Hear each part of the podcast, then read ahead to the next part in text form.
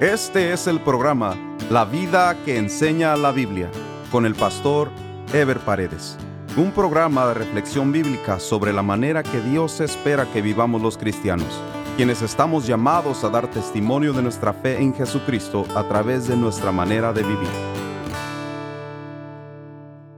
El día de hoy estaremos dando inicio a la serie Dios hecho hombre, un estudio basado en el Evangelio de Juan.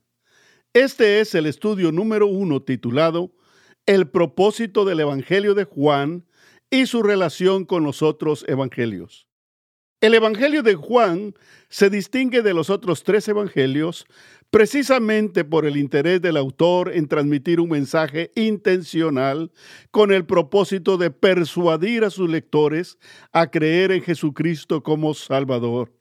Juan a diferencia de los demás escritores de los Evangelios, no inicia su narración hablando del nacimiento físico de Jesús, sino de su preexistencia eterna. Esto es muy importante, pues el nacimiento físico de Jesús no marca su inicio o su origen, pues Él es eterno sino su etapa de encarnación como hombre para dar a conocer a Dios y dar a conocer el plan de salvación a este mundo. En más de una ocasión, para la época de Navidad, he visto y escuchado la expresión Feliz cumpleaños Jesús. Inmediatamente he sentido que no es una expresión correcta. Jesús se hizo hombre temporalmente, pero Él es eterno. Siempre fue antes de su encarnación y siempre será porque Él es Dios. Jesús no cumple años, porque los años cronológicos son el límite del tiempo que Dios le dio al hombre sobre la tierra, y Jesucristo es Dios, y como Dios es espíritu, ni es hombre ni es criado. Él vive eternamente y para siempre. Su encarnación, su nacimiento y su muerte fueron una obra sobrenatural, pero temporal. Por eso Juan inicia su evangelio en Juan 1.1 diciendo, en el principio era el verbo, y el verbo era con Dios, y el verbo era Dios. Jesús es definido como el verbo de Dios, que significa la acción redentora de Dios. Juan nos dice que Jesús no simplemente nació en Belén de Judea, sino que era antes de la fundación del mundo. Los 33 años aproximados de vida física que tuvo Jesús en este mundo fueron un paréntesis en su eternidad, pero ese paréntesis fue con un propósito extraordinario y trascendental. Lo que vino a ser Jesucristo modificó el curso de la historia humana que estaba destinada totalmente a la condenación por haberse apartado de su Creador. El Evangelio de Juan tiene dos características significativas. En primer lugar, se ocupa de la esencia y propósito de los contenidos más que en los detalles contextuales de la narración, aunque en ocasiones lo hace para darle más realismo a la misma. Juan se preocupa por explicar la razón de las cosas que suceden o de las enseñanzas de Jesús. Siempre va más allá de narrar un hecho Juan no se conforma con describir un hecho o enseñanza, sino que sugiere una razón por la que sucedió o una interpretación para provecho del lector. En segundo lugar, hay siempre una intención de persuadir, o sea, que el interés en explicar que mencionamos anteriormente tiene el propósito de llevar a los lectores al convencimiento de que Jesús es el Hijo de Dios y que hay que creer en Él, por eso el Evangelio de Juan termina siendo el Evangelio más universal y más evangelístico. Jesús vino para dar a conocer a Dios. A través de su encarnación, Dios mismo se presenta ante los hombres como su Creador y como su Salvador. Los ejércitos celestiales se prodigaron para confirmar la procedencia divina del que iba a nacer en Belén de Judea. El mundo entero fue conmovido, pues ya el pecado no era la única opción de vida. Ahora el hombre podría ser libre de la esclavitud del pecado para vivir en paz y en comunión con Dios y heredar así la vida eterna, como dice Romanos 6 del 20 al 22. porque cuando erais esclavos del pecado, erais libres acerca de la justicia. Pero qué fruto tenías de aquellas cosas de las cuales ahora os avergonzáis, porque el fin de ellas es muerte.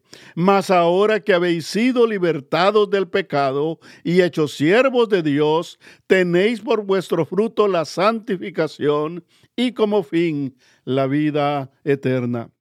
Cuando Dios se hace hombre a través de Jesucristo, todo lo divino, todo lo espiritual, todo lo sobrenatural y todo lo eterno invade la temporalidad de la vida humana para modificar el curso de la historia, para corregir la desviación de los hombres y proveerles salvación y esperanza de vida eterna a esa humanidad que se había apartado de su Creador, como dice Romanos 3:23, por cuanto todos pecaron y están destituidos de la gloria de Dios.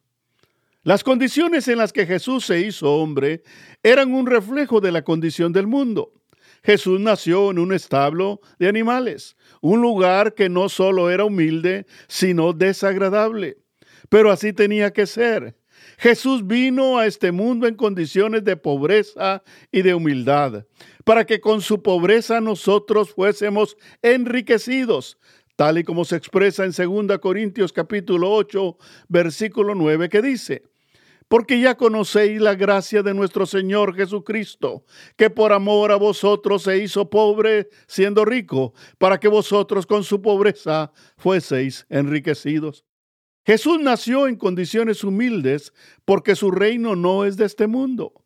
Como él mismo lo dice en Juan 18:36, mi reino no es de este mundo. Si mi reino fuera de este mundo, mis servidores pelearían para que yo no fuera entregado a los judíos, pero mi reino no es de aquí.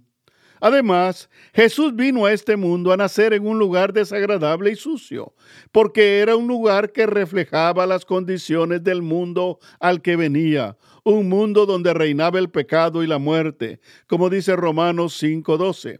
Por tanto, como el pecado entró en el mundo por un hombre y por el pecado la muerte, así la muerte pasó a todos los hombres, por cuanto todos pecaron. La humanidad estaba totalmente destinada a la condenación, pero Jesucristo vino porque Dios ama a sus criaturas, como dice Juan 3:16, porque de tal manera amó Dios al mundo que ha dado a su Hijo unigénito, para que todo aquel que en él cree no se pierda, mas tenga vida eterna.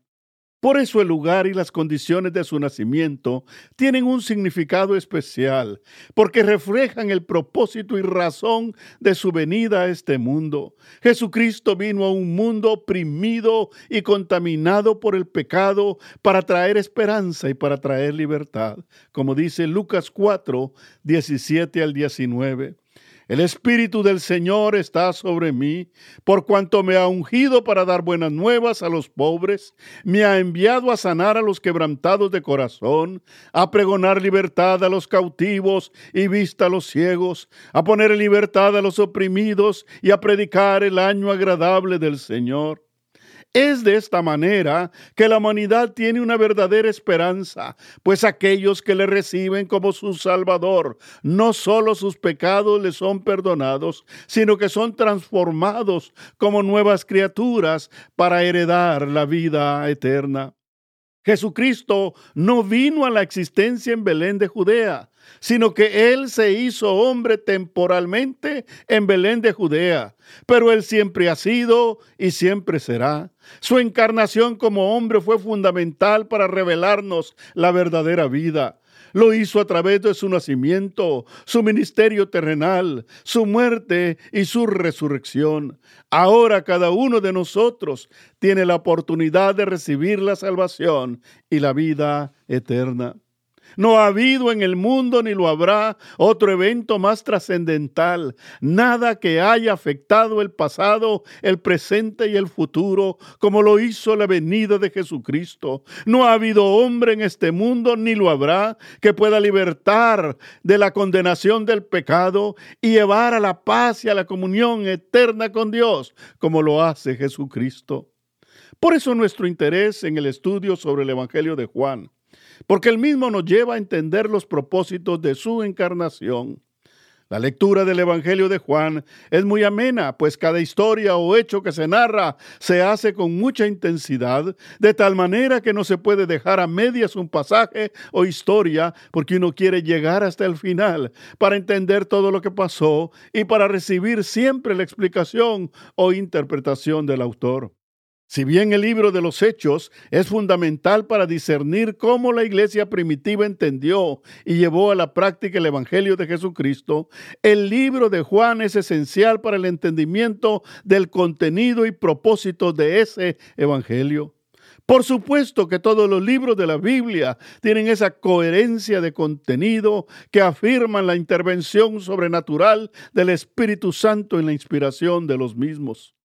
El propósito de este estudio es llevar al lector a hacer un recorrido del Evangelio de Juan, aprovechando su riqueza teológica y evangelística, con el propósito de que los creyentes sean inspirados a estudiar y a meditar en este precioso Evangelio.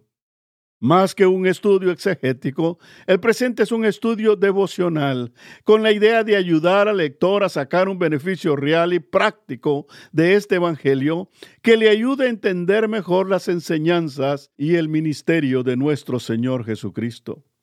La Iglesia y los creyentes que la conformamos, especialmente en nuestro medio hispano o latinoamericano, debemos dedicar más tiempo y más esfuerzo al estudio serio y detenido de la palabra de Dios, porque esa es la única manera de que no solo podamos enriquecer nuestra fe y nuestra experiencia cristiana como discípulos de Jesucristo, sino también que podamos estar mejor preparados para dar testimonio del Evangelio a un mundo profundamente necesitado de Dios y del mensaje de salvación que Jesucristo trajo.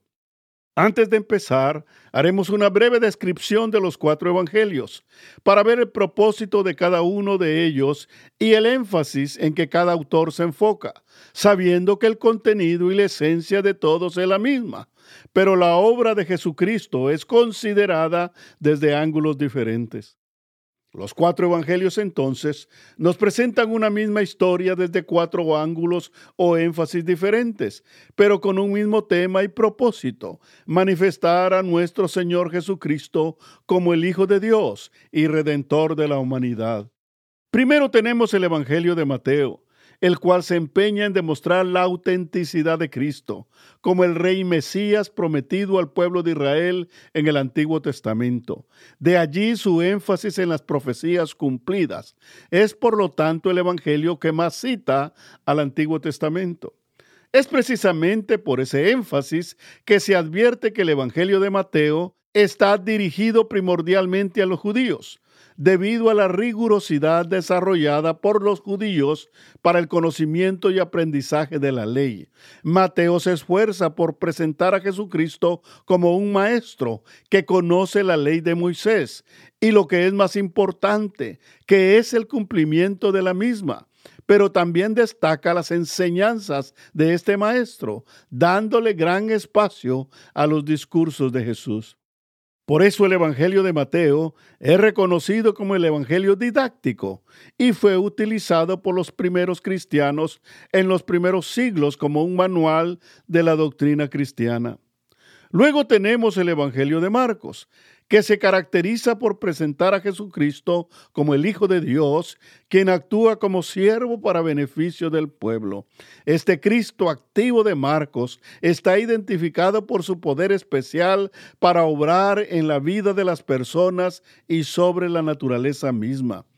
Es reconocido el énfasis que Marcos pone en los milagros operados por Jesús, pues siendo el más pequeño de los evangelios, registra casi la misma cantidad de milagros que los evangelios de Lucas y Mateo.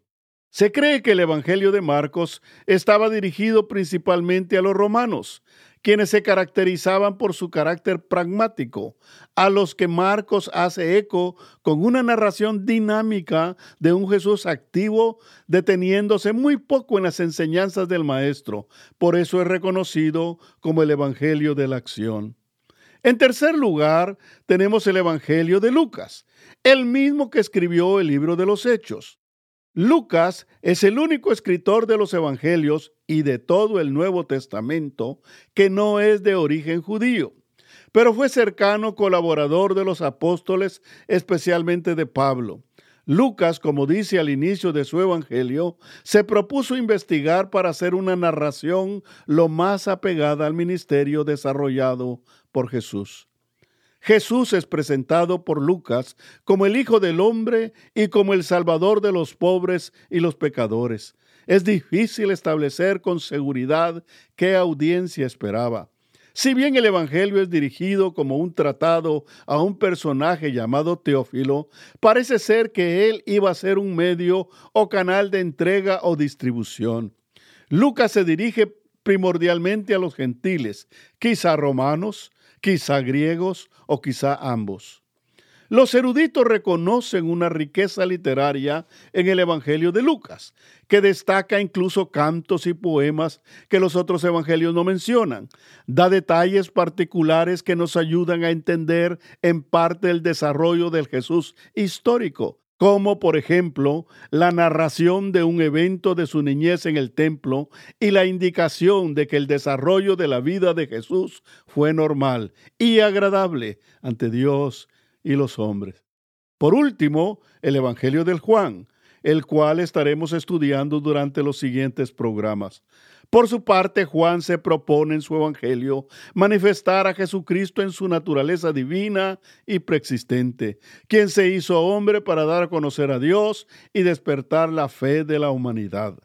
Juan desarrolla su narración con una acentuada intencionalidad en los diálogos de Jesús con el pueblo y aún con los principales maestros y sacerdotes judíos, ya sean escribas, fariseos o saduceos.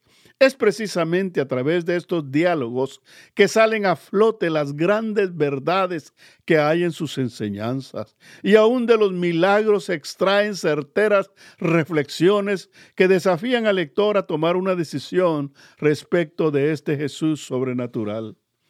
Es evidente que el libro de Juan está dirigido a un auditorio universal. Juan es quizá de los escritores de los evangelios el que más consciente está de la proyección de su evangelio a un auditorio vasto y que no se limitaría a la época que estaba viviendo.